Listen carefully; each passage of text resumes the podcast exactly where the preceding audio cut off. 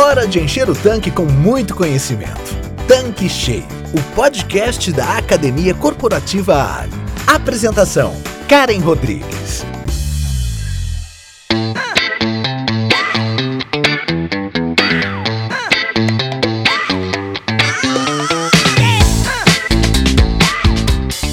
Olá, seja bem-vindo, seja bem-vinda aqui no nosso canal Tanque Cheio.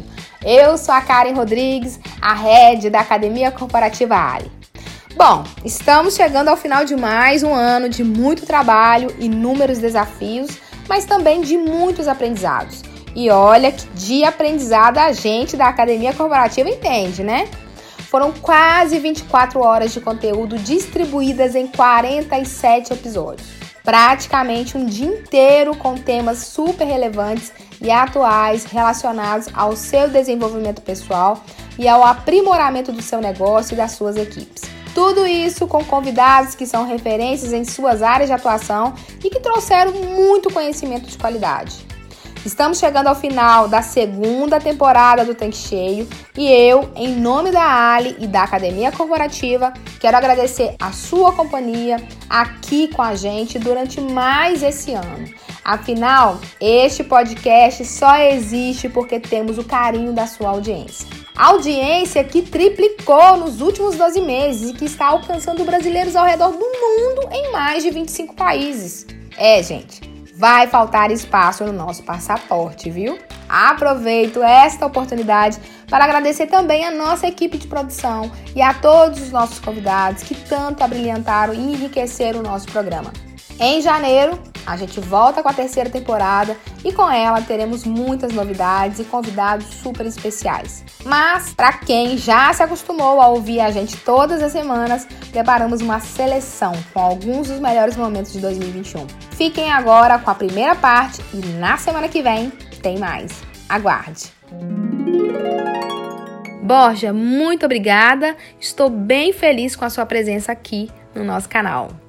Olha, Karen, eu fico muito feliz, pois fui o primeiro convidado do Tanque Cheio lá em 2020. Fui novamente convidado para a abertura da segunda temporada agora em 2021. Tô ficando famoso. Muita gente comenta sobre os episódios, o que mostra o sucesso que tem sido essa iniciativa da Academia Corporativa Ali. Olha, muito obrigado, Karen. Um prazer estar aqui com você.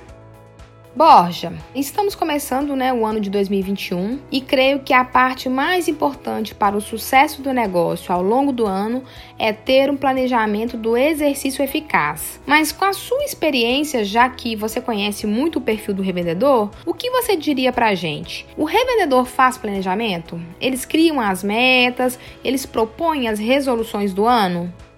Karen, eu acho importante, primeiro, a gente diferenciar o que é uma lista de desejos do que é um planejamento. Lista de desejos, Karen, é desejar algo para o negócio, um sonho a ser realizado, o que é muito bom. Eu não posso dizer que não seja, mas fazer um planejamento estratégico, um plano de ação do negócio, aí já é outra coisa.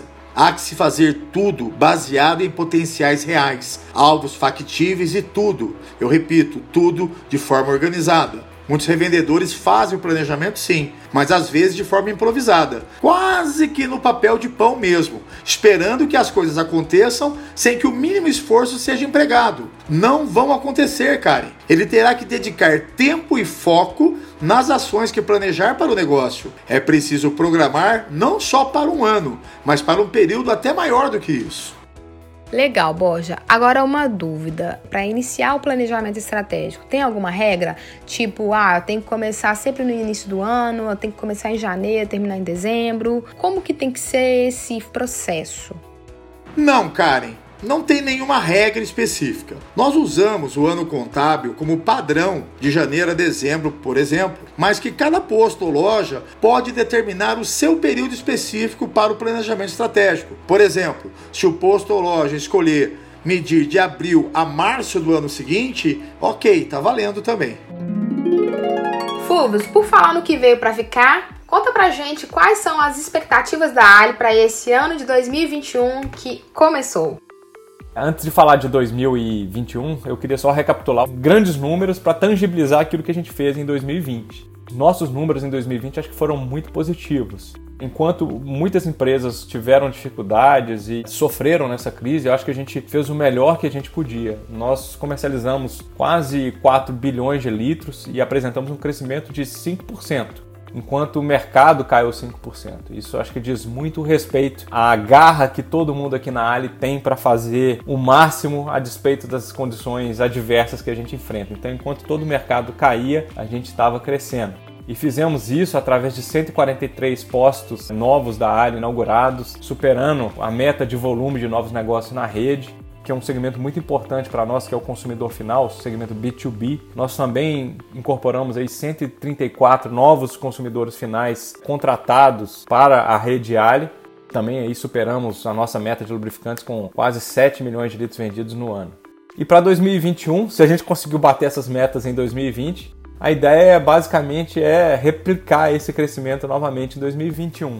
A gente tem a meta de 150 novos postos na rede, 144 novos clientes, consumidores finais B2B contratados, novidades na área de conveniência, que a gente vai daqui a pouco divulgar para o mercado algumas novas oportunidades na área de conveniência, que é algo que eu acho que é muito importante para esse mercado, é muito importante para a revenda. Isso sim é uma tendência clara do que é o futuro desse mercado.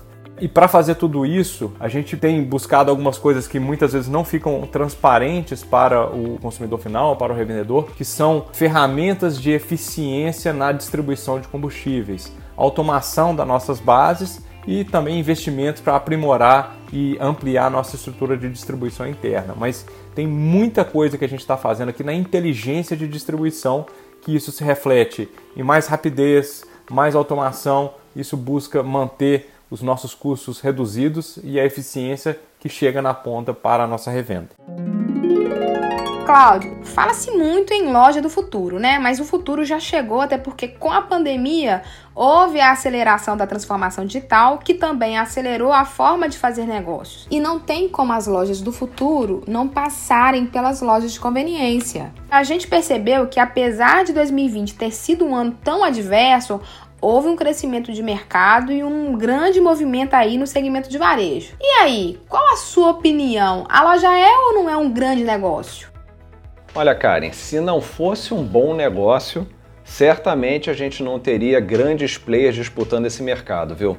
Quando eu falo grandes players, eu falo, por exemplo, dos grandes supermercadistas, as grandes cadeias de supermercado, que estão abrindo, estão ampliando operações em formatos menores, a gente tem o grupo Pão de Açúcar, que está trabalhando suas marcas menores também, o Carrefour, o Extra. Você hoje tem Minuto Pão de Açúcar, Minuto Extra, Carrefour Express. A Coca-Cola está trazendo para o Brasil uma grande cadeia internacional de varejo de proximidade que está abrindo lojas em São Paulo.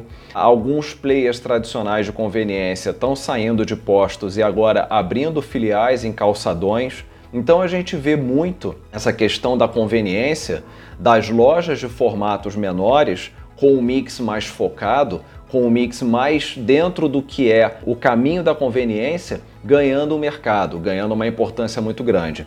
Outra grande tendência que a gente está vendo é dentro de condomínios alguns players montando operações, sejam lojas em container, sejam lojas de alvenaria, mas com formatos menores. Em São Paulo, a Irota está crescendo bastante através da Irota Food.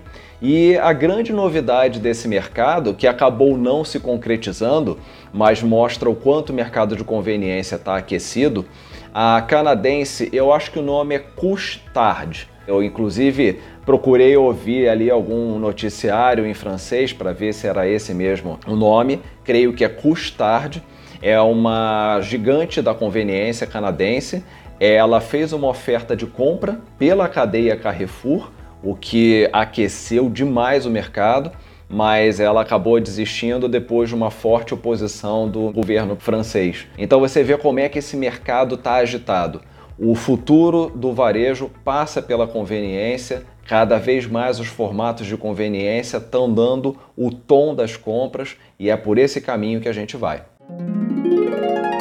Fred, a NRF ela aconteceu agora em janeiro de 2021, né? Nas últimas duas semanas, e é um evento muito denso de informações do varejo em diversos segmentos. Então não daria para focarmos tudo aqui no tanque cheio e por isso nós pensamos macro temas para discutirmos durante quatro episódios. E para hoje, um dos assuntos que vamos discutir é a aceleração de pendências. Quando eu escuto um título desse, Fred, parece que a gente estava devendo, né? Atrasado e que a pandemia deu aquela sacudida na galera, uma pisada forte no acelerador. Vamos lá, gente, acorda. É isso que eu entendo com esse título. Faz sentido isso para você? Fala pra gente sua percepção, né, de tudo que você ouviu lá neste evento e que pendências são essas. Se você puder exemplificar pra gente algumas coisas, vai esclarecer bastante.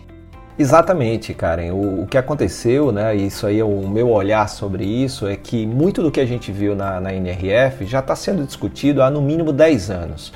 Então, muito mais do que acelerar para o futuro, foi trazer muitos negócios do passado para o presente, ou seja, os negócios acabaram se aproximando muito mais do presente do que indo para o futuro. Porque se a gente parar para pensar muito, né, e você que está nos ouvindo aí, pensa aí o seguinte: o que é, que é essa aceleração de pendência? Sabe aqueles projetos que você viu, poxa, eu tenho que ter um e-commerce, ah, eu tenho que ter uma melhor presença digital, ah, eu tenho que melhorar a experiência de atendimento dentro da, da loja de conveniência, ah, eu preciso ter mais serviços eh, na pista, sabe aquilo tudo aí você sabe, ah, a gente vai fazer fazer, prepara o projeto, aí você engaveta porque o dia a dia vai consumindo tal. Quando aconteceu a pandemia, as empresas tiveram que tirar esses projetos da gaveta e tiveram que executar. E muitas executaram e executaram muito bem, mas dentro de uma pressão muito grande. Tanto que uma das palestras foi: neste período não houve depressão, houve compressão, ou seja, houve muita pressão para que aqueles projetos que já deveriam em algum momento ter saído da gaveta e virado ação, virado prática, para poder a partir daí ser validado ou não, já deveriam ter acontecido. Então a gente estava meio que na rotina do dia a dia, as coisas acontecendo, e aí aconteceu essa terrível pandemia que obrigou muitos negócios a encontrarem nesses projetos a única forma de primeiro sobreviver para depois ajustar e aí continuar crescendo, que é o que a gente espera daqui para frente. Então é, é, exatamente isso, a tua percepção está certa. E muito mais do que tendências, são pendências sim é, dos últimos 10 anos. Se a gente for parar para pensar, né, quando é que a gente ouviu pela primeira vez o termo omnichannel? Ou seja, multicanais, né? você vender e, e, e, vender em vários canais. Ah, quando foi que a gente ouviu e-commerce? Presença digital, trabalhar com redes sociais, fazer apresentação, divulgar, trabalhar com ferramentas de localização, de geolocalização, Google Meu Negócio, Google Maps, tudo isso que pode ajudar o seu negócio a ser encontrado, investimento em experiência do consumidor, né? desde que ele chega ali na pista, como é que a gente faz para que ele perceba que existe uma loja de conveniência, ou até mesmo você ter investido na loja de conveniência como um outro meio para rentabilizar o metro quadrado do seu posto de serviços, até o próprio conceito de posto de serviços, né? que é uma coisa que a gente vai ver aqui no, no, nos próximos episódios. Então a gente tem aí uma leva de coisas que já estavam ou deveriam estar no nosso chamado roadmap, no nosso mapa, e que acabaram por algum motivo não sendo executados. E aí surge algo que nos pressiona como negócio, como profissionais, a não ir para frente, mas trazer o que estava lá atrás para o momento presente, para esse consumidor que já vinha evoluindo, que já queria esse tipo de conexão com os negócios, porque ele já estava em alguns momentos já conectado, já digital, e ele tinha dificuldade de chegar, por exemplo, numa cidade e botar é, padaria aberta agora no Google, ou loja de conveniência aberta agora, serviço de troca de pneus, calibragem, é, troca de óleo aberta agora, e aí não aparecia nenhuma opção, nenhum posto de serviços que tivesse ali organizadozinho e ele ia para uma próxima cidade ou ele ia para frente, e aí aquela venda acabava não acontecendo no seu posto, e aí é, é aquele tipo de coisa que não entra no nosso sistema de gestão. Então são coisas que, na maioria das vezes, essas pendências a gente já deveria ter feito e não fez. Então essa, esse teu olhar é, é, muito, muito interessante. Eu acho que foi exatamente isso que eu percebi na NRF 2021. Cláudio, a menção ao termo conflito inspira em muitas pessoas a ideia de que algo ruim está acontecendo ou prestes a acontecer. Na verdade, ninguém quer saber de conflitos. É quase que um senso comum que conflitos são ruins. Eu queria ouvir de você, afinal de contas, conflito é ou não é ruim? Karen, eu concordo com você. É quase um senso comum que conflito é ruim, mas eu quero botar uma pimentinha na nossa discussão. Conflito não é necessariamente ruim. Porque as pessoas confundem muito, Karen, o conflito com o atrito. O conflito, ele é um embate de ideias. Nada mais é do que um embate de opiniões, de visões de mundo, de visões daquele momento. Então, o conflito é bom. O conflito traz para a gente novas ideias, o conflito oxigena, o conflito traz reflexão. Já o atrito, ele traz uma, um calor desnecessário no momento da operação. Tanto você, como eu, como muitos dos nossos ouvintes e nossas ouvintes, são clientes de alguma operação de conveniência, alguma operação de food service e já viu, já presenciou dentro de loja membros da equipe tendo atritos na frente do cliente. Então, às vezes, uma menina está no caixa, o caixa está muito cheio, com muita fila, aí ela grita para a pessoa que está lá dentro para vir ajudar, a pessoa fala que não pode, aí ela fala que não pode contar com ninguém, e aí expõe as mazelas da operação na frente do cliente. Isso é um atrito. Isso é ruim. O conflito não. O conflito é você ter uma, uma opinião, eu ter uma outra opinião, nós, como pessoas educadas, maduras e adultas, conversarmos e chegarmos a um ponto sobre essa opinião. E isso é bom, porque às vezes o gerente, a gerente, tem uma visão, tem uma ideia de como a coisa funciona e vem um membro da equipe e fala: Poxa, mas eu não concordo com isso. Eu acho que poderia ser de tal forma. E isso abre uma nova visão, abre a mente do gerente. Então o conflito não é ruim. O conflito é ótimo. O atrito é ruim. E o conflito é inevitável. As pessoas diferentes têm necessariamente pontos de vista diferentes.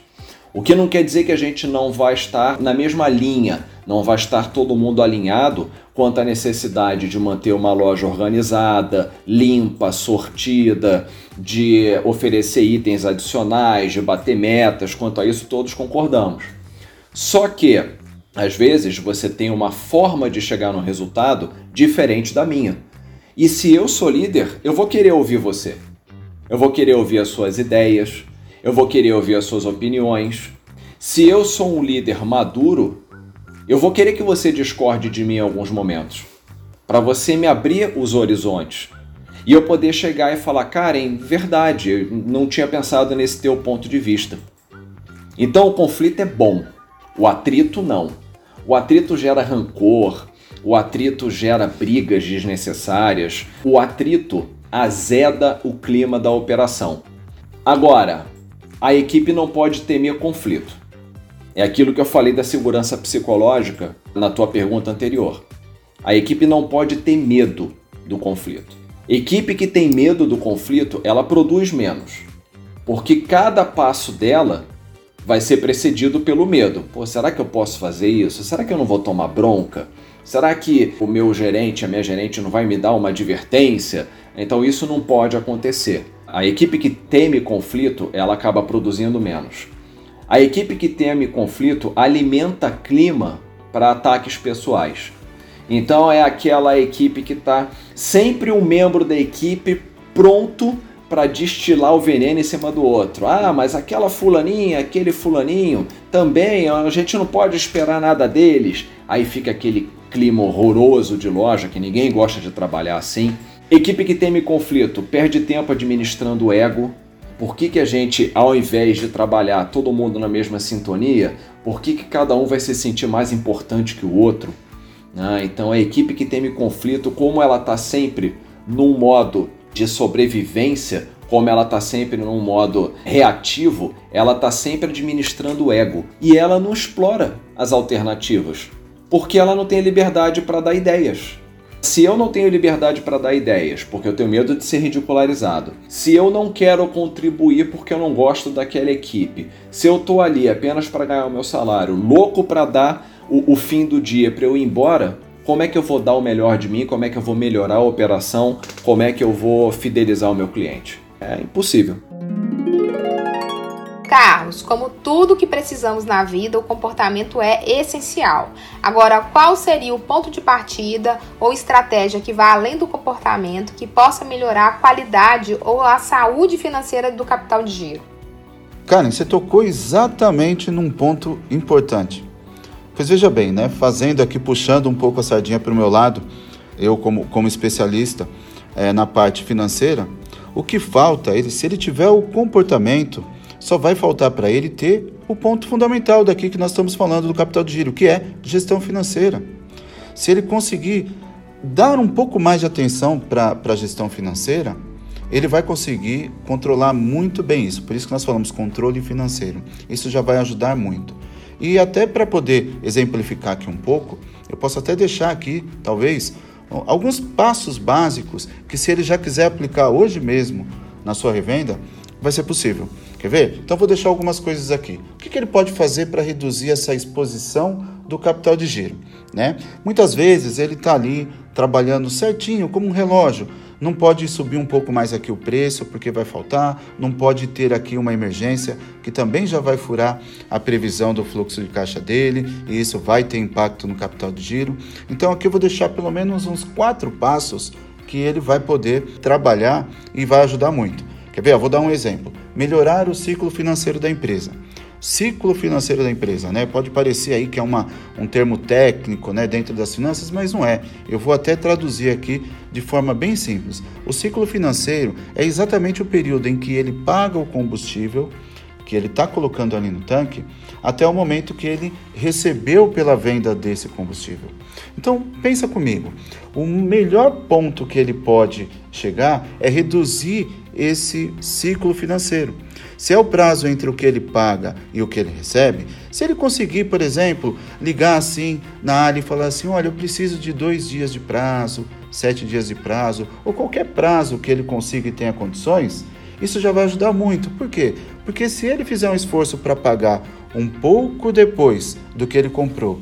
E se por sua vez ele olhar também pelo lado ali dos recebimentos, talvez ele não tenha uma política de crédito bem definida, talvez ele venha ali já com alguns vícios de vender muito a prazo, ele pode planejar esse recebimento e reestruturar. Isso ele pode chamar ali, talvez os clientes, falar: olha, eu preciso reduzir o prazo devido às grandes circunstâncias que, que o país está passando, ou em uma determinada crise, ou simplesmente explicar que é estratégico. Isso vai fazer com que ele consiga reduzir esse prazo e aí o período que ele fica desfalcado do valor para reposição é menor. Então, eu tentei aqui falar um pouco mais tecnicamente mas acho que ficou bem fácil para o revendedor. Um outro ponto que ele pode fazer é a gestão dos estoques. O que é a gestão dos estoques? Não é simplesmente ele ter lá um, um, um volume que ele vende todos os dias e ficar com o estoque mínimo, né?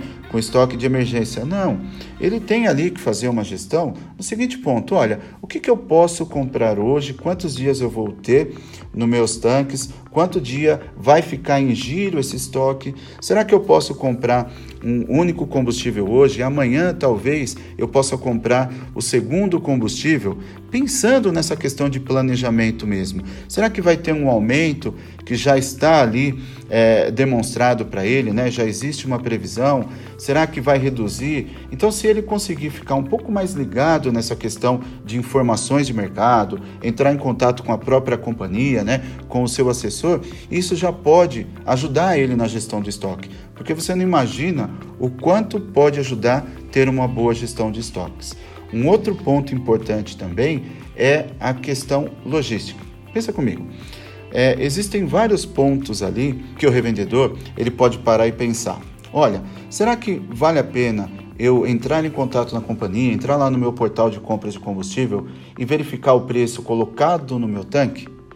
Porque de repente, se eu fizer uma conta aqui do meu caminhão próprio, eu estou vendo que talvez com um caminhão próprio possa ficar um pouco mais caro esse frete.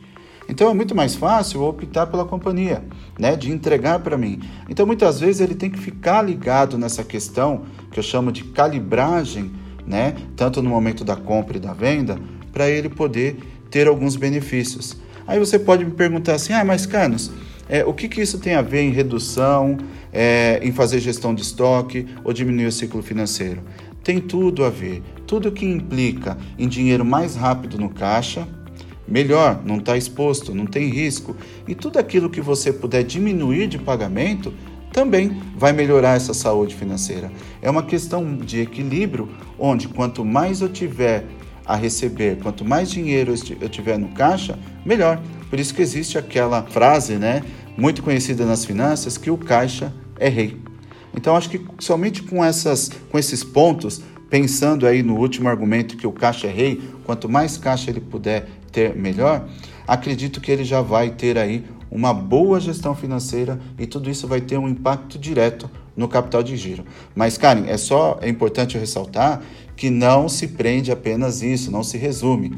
O que eu passei aqui são passos que ele possa ali, né, o revendedor possa imaginar, sentir ali o que ele passa dia a dia e já começar a dar os primeiros passos. Acredito que se ele já fizer isso, já vai ter um bom resultado. Marília, existe um conteúdo vendedor? Qual seria um conteúdo que vende? Eu acho que talvez essa seja a grande pergunta do empresário que vai passar a investir nessa rede social. Nós já falamos aqui que um bom conteúdo no Instagram é aquele que inspira, que ensina algo novo, que traz informações úteis.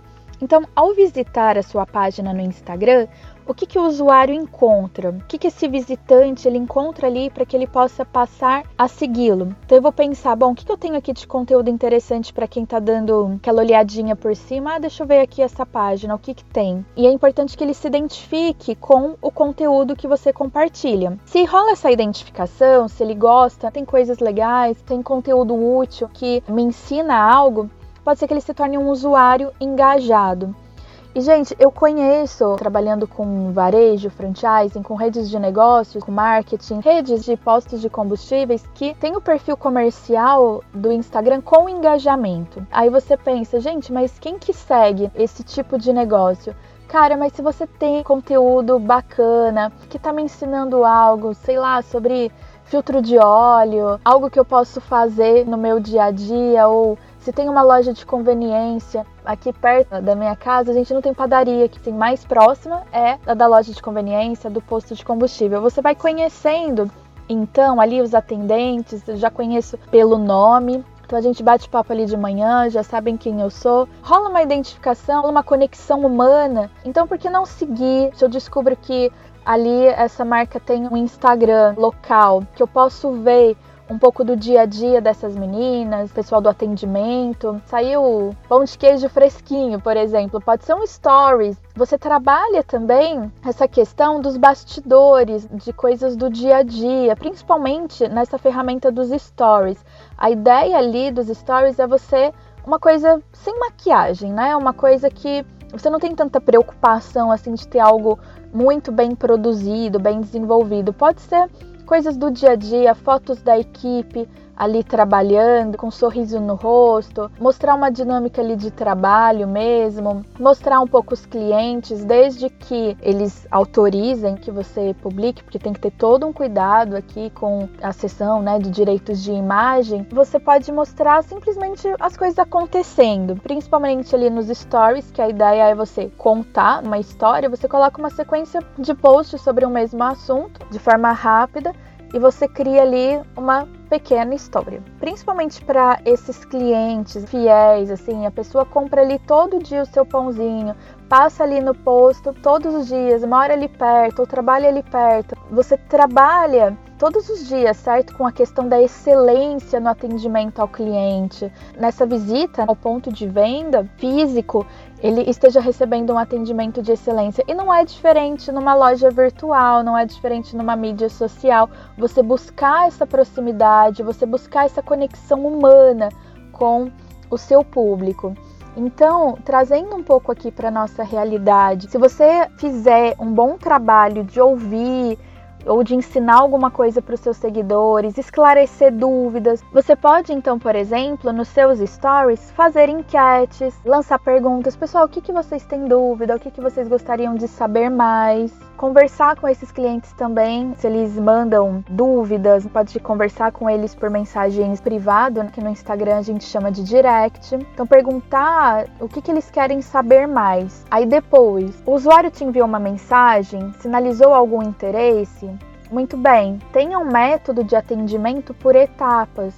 Vale lembrar que toda venda é um processo. O primeiro passo é você abordar cada cliente de forma personalizada. Aí vale aqui uma dica de atendimento. Se por acaso a mensagem chegar via áudio, mesmo que pelo Instagram, responda em áudio. O importante é que a abordagem seja humanizada e personalizada. É uma prática também comum de mercado, às vezes, responder dúvidas por meio de vídeo falando o nome do cliente. Ou seja, tudo é pensado para gerar mais proximidade. O cliente te acionou, fez uma pergunta lá pelo direct, pela mensagens privadas do Instagram. Você vai fazer todas as etapas de venda que você faria lá no ponto de venda físico. A sondagem, você levantar mais informações com o cliente para entender a necessidade dele, o que, que ele realmente quer comprar. Organize as perguntas, cria aí um padrão de atendimento.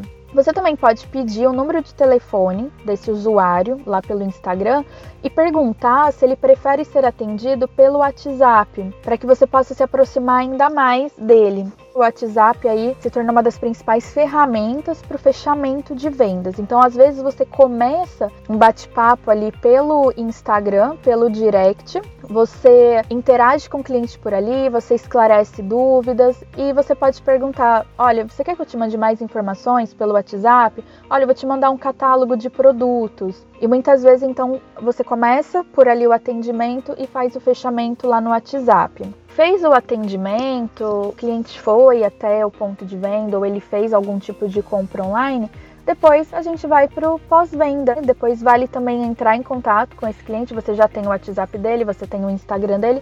Perguntar como foi a experiência, como se fosse uma rápida pesquisa de satisfação, como que foi a experiência dele de compra. Isso foi bastante positiva, por que não pedir um depoimento? Se ele pode postar algo sobre esse assunto, marcar o Instagram, o perfil comercial do negócio, e assim você vai construindo então relacionamento. Quanto mais você tiver usuários que mencionem o seu produto, que divulguem, isso é uma excelente estratégia de propaganda. São outras pessoas que provaram do seu produto, do seu serviço, falando a favor da marca.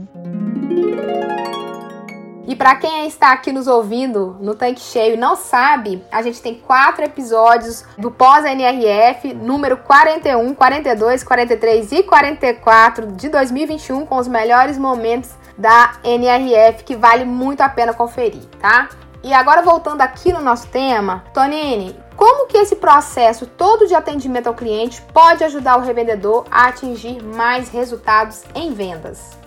Pois bem, Karen, eu acho que muito. Lembra que falamos, e se não falamos eu vou falar, resultado vem por intermédio de pessoas. Todos nós precisamos gerar resultados nos nossos negócios, mas tenham em mente que resultado vem por intermédio de pessoas. E se elas são tão importantes, se elas fazem tanta diferença, a gente tem que dar uma atenção especial para isso. O que você tem feito para atrair então talentos e mais do que isso, mantê-los engajados? Porque vamos lá, se você quiser que a sua equipe dê um atendimento de excelência, primeiro a gente tem que dar um atendimento de excelência para a nossa equipe. Porque se a gente tem pessoas engajadas conosco, engajamento leva comprometimento. Pessoas engajadas são muito mais comprometidas, faltam menos o trabalho. Aqui o ponto me parece que a gente precisa ter um olhar para o capital humano. Não dá para vender bem, por exemplo, se a gente contrata mal. Então, às vezes, a gente precisa de gente porque alguém saiu, dá pouca atenção na escolha dessas pessoas porque está precisando repor o quadro.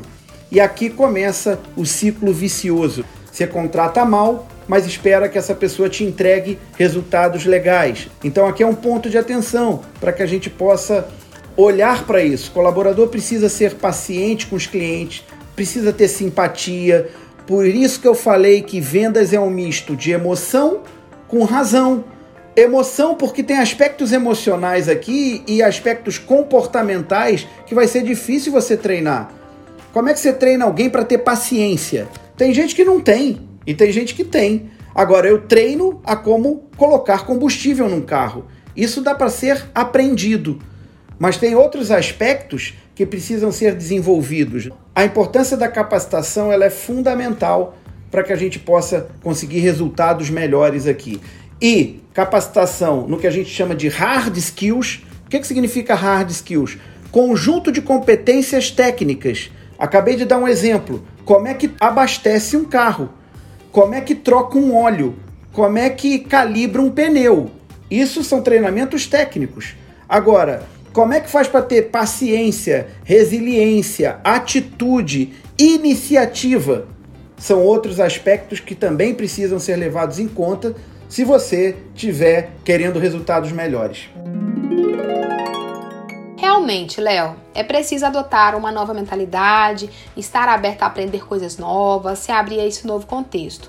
E os nossos revendedores, né, os nossos gerentes dos postos, eles também têm o papel de liderar pessoas. E diante de tantas mudanças, na sua visão, eu queria que você, Léo, compartilhasse com a gente qual o papel desse gestor de pessoas enquanto um líder. Bora falar um pouquinho sobre liderança agora? Vamos sim, Karen. É muito importante a liderança dentro desse contexto. Estamos falando com líderes com visão de futuro, né? Não é fácil é, sair do que a gente chama de zona de conforto. O que, que é a zona de conforto? É fazer as coisas como eu sempre fiz até agora, né? Eu aprendi e ficou confortável. Só que a, as coisas mudam. Nunca a gente viu tanto isso quanto de dois anos para cá, né? Então as coisas mudaram. Eu precisei me adaptar. Tempos de maior incerteza e é preciso o quê? Iniciar a mudança de mentalidade, né? O papel do líder, né, de servir de exemplo aos colaboradores. Então, assim, o primeiro papel do líder é inspirar, né? Inspirar por meio do exemplo. Porque liderar significa cuidar das pessoas. Liderar é, é a pessoa que vai na frente, é aquela que mostra o caminho, né? É, então, assim, tem uma preocupação com o engajamento das pessoas, com a motivação das pessoas. O líder tem que motivar as pessoas. E como motivar as pessoas nesses momentos né, de tanta incerteza, de tanta dificuldade? Então, assim, o, o, o líder é o primeiro que tem que se automotivar. Né? Então, assim, você tem que buscar lá, né, nas profundezas do seu ser, a motivação para é, tra trazer aí o seu negócio e as pessoas junto, né, para um contexto mais positivo.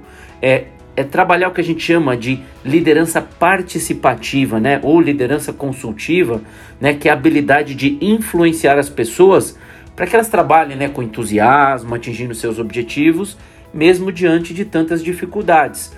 Ou seja, falando de outra forma, é ter um comportamento positivo, né, é ter aí, é, é buscar ali as suas habilidades como como gestor, como empreendedor, né? E mostrar o caminho para as pessoas, mostrar que você tá junto com elas, estão todos no mesmo barco, estão todos dentro da mesma dificuldade, né? Mas você dando o exemplo, né? Indo na frente, né? Isso é o líder, né? O líder é aquele que vai na frente e mostra o caminho, né? E, e dá o exemplo para as pessoas. Eu acredito que esta abordagem, né? E buscar, como eu falei lá atrás, né? De sair da zona de conforto é buscar as coisas novas que têm que ser feitas, né? Engajar as pessoas nessa, nesses novos processos, sabendo que vão acontecer um ou outro erro, né? Então, assim, quando nós inovamos, às vezes acontece o erro. Então, assim, não, buscar não ser tão punitivo, né? Porque, assim, para inovar, a, a, o aspecto punitivo, ele às vezes, ele poda a inovação.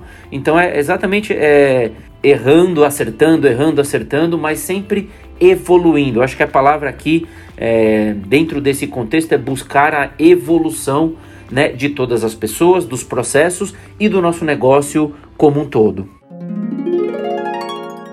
Carol, eu tenho uma dúvida que pode ser a dúvida de muitos. O não quero, o não preciso, o não agora, o tá caro, enfim, são objeções comuns dos clientes e diante da máxima, o cliente sempre tem razão, muitas vezes o time se retrai aí no oferecimento de algum item a mais. Essa premissa, ela faz sentido? Afinal, o cliente realmente tem sempre razão?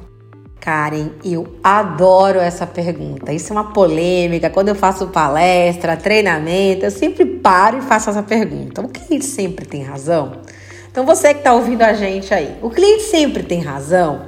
E aí, antes de responder a pergunta, a gente tem que entender o que é razão. E a palavra razão vem de motivo. Então, o cliente sempre tem motivo de agir daquela forma? Tem o motivo dele. Ele chega apressado, você não sabe qual é o motivo daquela pressa toda, mas sei lá, vai que tá com dor de barriga, vai que tá indo né, é, pegar alguém na escola e tá atrasado, levar alguém para o hospital, enfim. Então, o cliente, ele sempre tem o um motivo dele de agir de determinada forma, de colocar determinada objeção. Ou seja, o cliente sempre tem razão, a razão dele. Só que aí a gente tem que fazer um paralelo, porque não significa que por ele ter um motivo para agir daquela forma, ele age da forma certa. A objeção preço, por exemplo. Então o cliente parou ali, pediu para você abastecer com gasolina comum e aí você oferece para ele a Ale Plus. Normalmente o cliente fala: "Não, não precisa não". É, e acabou por ali. Muitas vezes o cliente nem parou para pensar naquilo que você ofereceu para ele. E ele tá tão acostumado a dizer não, porque ele sabe o que ele quer, que assim, ele tem a razão dele para fazer aquilo. E aí, neste momento, é que você faz aquela paradinha do tipo, mas o senhor sabe qual que é a vantagem de abastecer com a gasolina comum e abastecer com a Ali Plus? De novo, ele vai tirar a cara do celular e vai olhar para você, vendedor de pista. Então, assim, naquele momento é importante a gente entender que o cliente ele tem a razão dele, mas não significa que ele esteja certo. E a gente, orientando o time a adotar uma postura mais consultiva, faz com que o time, inclusive, compreenda a razão daquele cliente. Pode ser desconhecimento, pode ser não consegue enxergar nenhuma vantagem, pode ser não tem grana. E para cada tipo de objeção real, a gente vai ter um comportamento diferente. Né? Então, às vezes, se é pressa, o discurso é um. Se é preço, o discurso é outro. Se eu não vejo vantagem, o discurso é outro. Então, quando a gente consegue ampliar o diálogo por meio dessa postura mais consultiva, a gente consegue entender qual é a razão daquele cliente. E aí, conhecendo a razão daquele cliente, a gente consegue elevar o nosso patamar e conseguir, a partir daí, superar as objeções. Lembrando que isso é muito importante, tá? Objeção não é uma decisão. Objeção muitas vezes é uma maneira de se defender. É uma maneira de não mudar o seu status quo, de manter a sua zona de conforto. Então, a partir do momento em que eu compreendo que o cliente tem a razão dele, que o meu desafio é mostrar para ele uma outra perspectiva e que objeção não é decisão, eu passo sim a atuar de uma forma muito mais consultiva, levando benefícios para os nossos clientes e trazendo benefícios para a gente que consegue fazer uma venda um pouco mais completa. Cláudio, eu estou entendendo que pode ter algum incidente em alguma loja. Então, o que, que o varejista deve fazer para impedir estes acontecimentos? Karen, para evitar qualquer tipo de incidente, é necessário implantar boas práticas de segurança alimentar. E essas boas práticas têm muito benefícios. Eu vou trazer alguns aqui para os nossos ouvintes. O primeiro deles, preservação da saúde do cliente. Nenhum cliente quer passar pelo dissabor de entrar num restaurante, numa conveniência, numa cafeteria, comer alguma coisa e sair dali passando mal, ou trincar um dente, ou algo parecido. Então é a preservação da saúde do cliente. O segundo é o aumento da qualidade dos produtos elaborados. A gente sabe que quando a gente mexe com comida manipulada, salgados, doces, bebidas feitas ali na hora, a gente tem um risco de contaminação muito grande. Então, quanto mais nós temos boas práticas de segurança alimentar, mais a gente, perdão, mais a gente aumenta a qualidade desses produtos e mais a gente traz a confiabilidade para o nosso cliente. A gente também tem a redução de custos, considerando a eliminação de notificações, multas e até interdição do estabelecimento. A gente sabe que uma das coisas que funciona muito bem no Brasil são as visitas da vigilância sanitária quando existe algum incidente ou alguma denúncia. Então a gente vê na televisão, muitas vezes, ou ouve no rádio, estabelecimentos que foram notificados, a interdição, e isso traz um custo muito grande, não só financeiro, como um custo de imagem também. Então, quando você tem uma segurança alimentar perfeitamente bem trabalhada, você tem essa redução de custo. Você também tem como benefício, Karen, o aumento da produtividade com a melhoria da organização da cozinha, com a organização da retaguarda numa loja de conveniência. Porque pensa bem, se você tem boas práticas de segurança alimentar, você vai ter tudo guardadinho dentro das suas embalagens, com etiquetas de vencimento, cada produto dentro do seu local correto. E isso melhora o fluxo, melhora a organização você vai ter a tua equipe trabalhando de uma forma, além de segura, muito mais tranquila e menos estressante. Também tem um componente, Karen, de consolidação da imagem e credibilidade da empresa para os clientes. Nós temos grandes players no mercado de food e de conveniência. A gente sabe que quando uma pessoa, por exemplo, come uma comida de rua e passa mal, você não tem uma repercussão na mídia tão grande quando você tem o grande líder de mercado de food service tendo esse tipo de incidente. Ah, imagina aparecer na televisão. Ah, o líder de mercado aparece com uma pessoa passando mal. A pessoa come numa loja de conveniência de uma grande rede, vai internada, o quanto isso repercute. Então é consolidação da imagem e credibilidade. E por último, o aumento de motivação das pessoas que trabalham no estabelecimento, uma vez que elas percebem a diferença da qualidade do local depois da implantação e elas sentem orgulho de fazer parte dessa melhoria. Você trabalha num lugar em que realmente se cuida da saúde. E se você cuida da saúde do teu cliente, você cuida da saúde da tua equipe, do teu cliente interno. Isso aumenta demais a motivação e orgulho das pessoas que trabalham com a gente.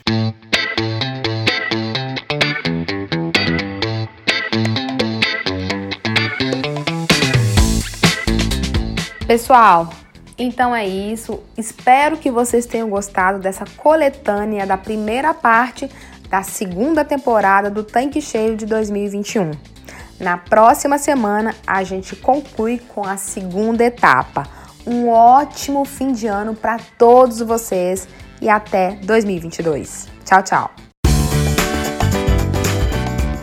Você acabou de ouvir Tanque Cheio, o podcast da Academia Corporativa Ali. Quer encher seu tanque com ainda mais conhecimento? Faça parte do canal do Telegram da Academia Corporativa Ali e receba conteúdos diários relacionados à gestão do seu posto de serviços. Para entrar, basta clicar no endereço que está na descrição deste episódio. E para você que é revendedor Ali, acesse agora o portal da Academia Corporativa. Nele você encontra dezenas de webséries e cursos exclusivos sobre os mais diversos temas para você e toda a sua equipe. Tá esperando o quê? Não fique de fora!